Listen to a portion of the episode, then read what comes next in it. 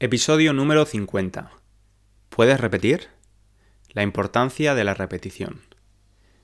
Hola, ¿cómo va? Te habla César, profe de español. Te doy la bienvenida a Spanish Language Coach, el podcast para estudiantes de español de nivel intermedio. ¿Cómo te puede ayudar este podcast? Pues escucharlo de forma regular te ayudará a mejorar tu comprensión del idioma, aprender nuevo vocabulario, entender la gramática en contexto y por último, aprender cosas nuevas sobre temas que quizás no conocías.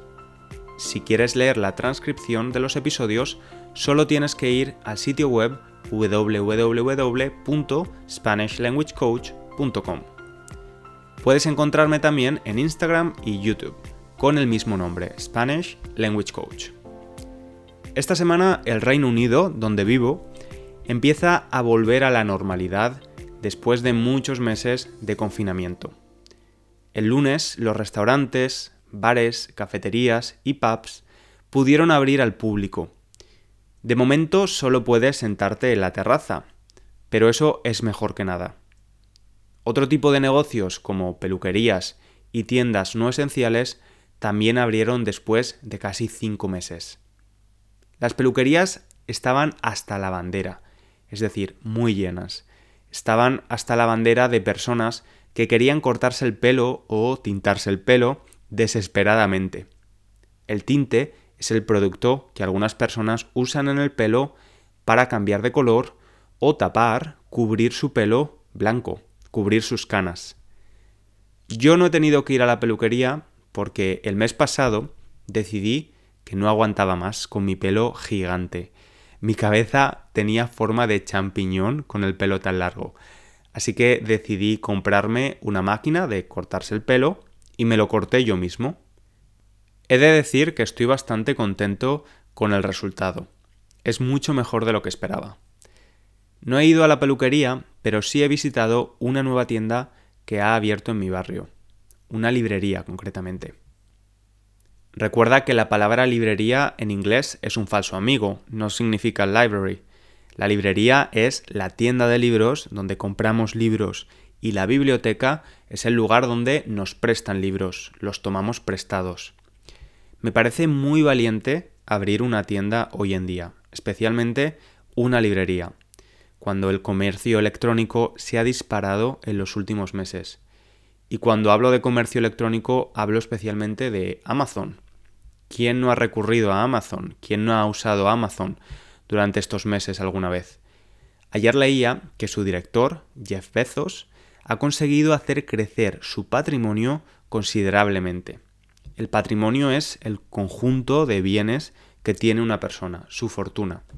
Su fortuna creció en 58.500 millones de euros en 2020 un 63,3% en comparación con el año anterior. Podemos decir que Jeff Bezos ha hecho el agosto. Hacer el agosto es hacer mucho dinero en un periodo relativamente corto de tiempo. En inglés diríamos to make a killing. Bueno, episodio número 50. Son las bodas de oro de este podcast. Cuando un matrimonio ha estado casado durante 25 años, celebran las bodas de plata y si llegan a los 50 años de casados, celebran las bodas de oro. Este episodio número 50 se llama ¿Puedes repetir? Una pregunta que cualquier estudiante de idiomas en el mundo necesitará en algún momento. Cuando estamos aprendiendo un idioma, inevitablemente va a haber momentos en los que no entendemos lo que nos están diciendo y tendremos que decirle a la otra persona, ¿Puedes repetir, por favor? Cuando empecé a vivir en Londres, yo evitaba esa pregunta. Intentaba no hacerla. Y cuando no entendía algo, simplemente decía que sí con la cabeza o contestaba con un tímido yeah. Error. Error por mi parte, porque muchas veces las otras personas pensaban que había entendido lo que me habían dicho y yo no había entendido casi nada. Si tenemos la duda, mejor pedir a la otra persona que repita lo que ha dicho educadamente. Hoy vamos a hablar de la repetición, de la importancia de la repetición cuando aprendemos español u otro idioma. ¿Qué estás haciendo ahora mismo? Estás escuchando un podcast en español, estás absorbiendo contenido en español, escuchas mis frases, mis mensajes y de forma automática los interpretas. Si hay algo que no entiendes, tu mente intenta averiguar qué significa gracias al contexto. Esta parte de absorción de contenido en español es esencial, pero es solo la primera parte. La idea es que una parte del español que absorbes puedas ponerlo en práctica, expresarte, hablar, escribir, en definitiva, producir español. Al principio del episodio te decía que las peluquerías en Londres estaban hasta la bandera. Probablemente es una expresión que no conocías y que, como te he dicho, significa que un sitio está muy lleno de gente. Ahora vienen las malas noticias. Lo más probable es que en pocos días olvides por completo qué significa esta expresión. Quizás seas capaz de entender qué significa si la vuelves a escuchar en los próximos días, pero será difícil que la uses tú mismo o tú misma produciendo español, hablando o escribiendo. Esto es así por la forma en la que nuestra memoria funciona. Vamos a ver una técnica que nos ayudará a retener, consolidar conceptos nuevos que aprendemos. Pueden ser expresiones, estructuras gramaticales, nuevas palabras. Imagina que quieres memorizar una frase que acabas de leer en un libro que estás leyendo en español. Primero, hazte una pregunta. ¿Es esta frase importante, relevante para mí? ¿Es algo que yo diría en mi propio idioma? ¿Es el tipo de registro en el que yo quiero hablar español? Cuando hablo de registro me refiero a si necesitas que tu español sea formal o informal. Si estás leyendo un libro donde hay un personaje que es abogada y habla continuamente de leyes, tecnicismos y tiene un registro formal, Probablemente sea útil retener algunas de estas frases si tú también trabajas en el campo de las leyes. Te ayudará a hablar de tu trabajo en español. Si no tienes nada que ver con ese mundo, no es necesario que intentes aprender palabras relacionadas con un campo que ni siquiera conoces bien en tu propio idioma. El tipo de frases con las que necesitas trabajar dependerá de tus objetivos. ¿Aprendes español por motivos profesionales? ¿Lo haces para viajar por países hispanohablantes y quieres socializar? ¿Quieres estudiar una carrera universitaria o un máster en español? También será útil retener, memorizar, consolidar frases que se usen con mucha frecuencia. Por ejemplo, ¿cómo decimos en español the more people are, the better? Este tipo de construcción es muy frecuente, tanto en inglés como en español. En español diríamos, cuanta más gente, mejor. Este es un ejemplo de frase con mucha frecuencia. ¿Y qué hacemos con estas frases, expresiones, nuevo vocabulario? Pues si de verdad queremos asegurarnos de retenerlo y consolidarlo, vamos a tener que trabajar con ello. Puedes hacerlo de forma digital con un sistema de tarjetas o flashcards. En el ebook que escribí, llamado La Guía del Estudiante de Español Intermedio, te hablaba de la app que yo uso con mis estudiantes. Se llama Quizlet. Puedes descargarte el ebook de forma gratuita en mi web y ver más recursos y técnicas para progresar en español. No tienes que, saturarte. Añadir cinco conceptos diarios es más que suficiente y puedes revisarlos durante 5 o 10 minutos al día. Depende de tu tiempo. Si prefieres trabajar estas frases de una forma más tradicional, con una libreta y un boli, también puede ser una muy buena idea. De hecho, la ciencia nos dice que escribir a mano nos ayuda con la retención, la comprensión y la concentración.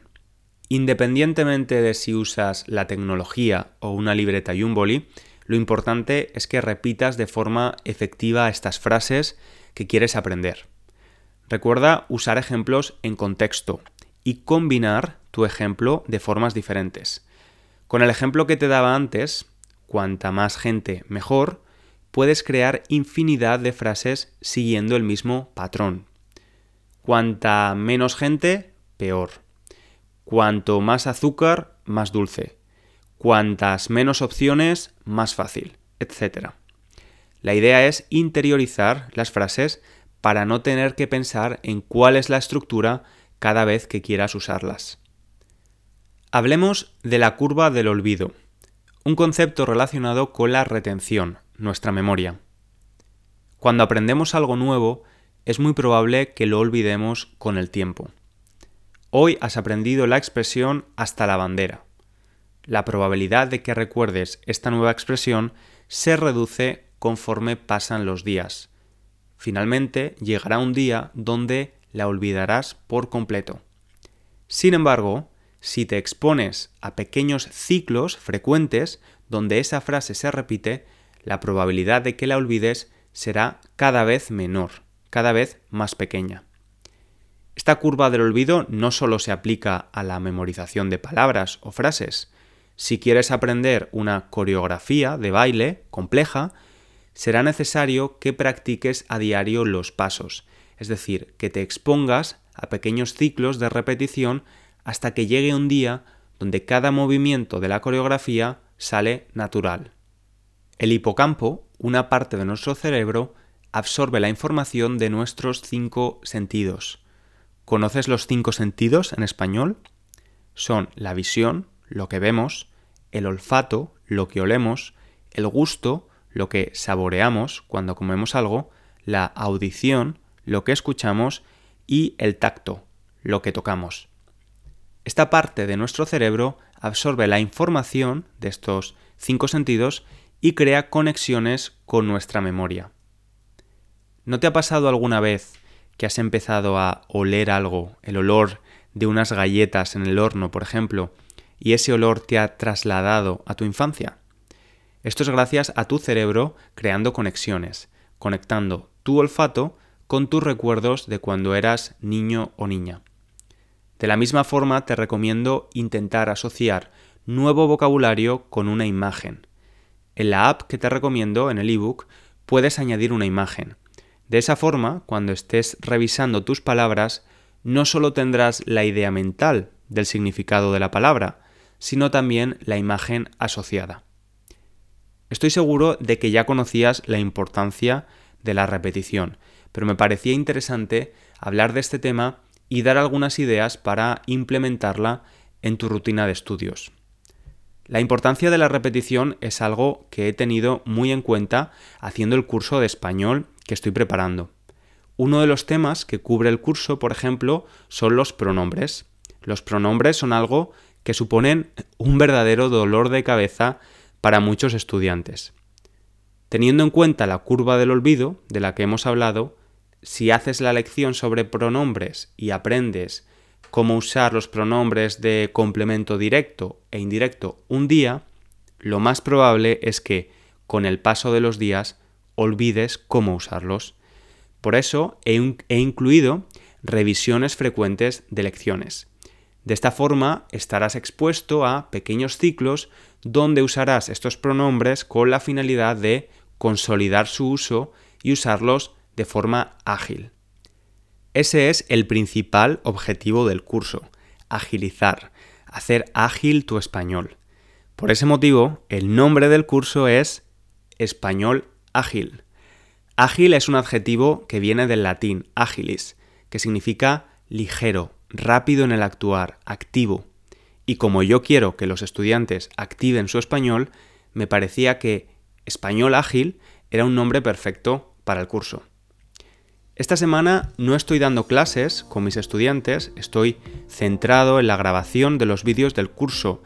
Yo pensaba que iba a ser suficiente una semana para grabar, pero ahora no estoy tan seguro, la verdad. La semana pasada te decía que el curso estaría disponible el 1 de mayo, pero ahora mismo no estoy tan seguro de que sea posible para esa fecha. Quizás sea necesario atrasarlo unos días. Espero poder darte una fecha definitiva la semana próxima. En todo caso, prefiero ir despacio y hacer las cosas bien. Ahora sí, me despido de ti hasta el próximo episodio. Te deseo una muy buena semana y recuerda darle un poco de amor a tu español cada día. Un abrazo grande. Chao, chao.